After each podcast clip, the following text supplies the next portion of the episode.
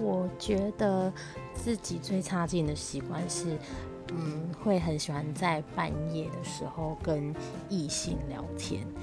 嗯，我觉得那是一种想要有人陪的感觉，就可能就聊一些无关紧要，有可能是。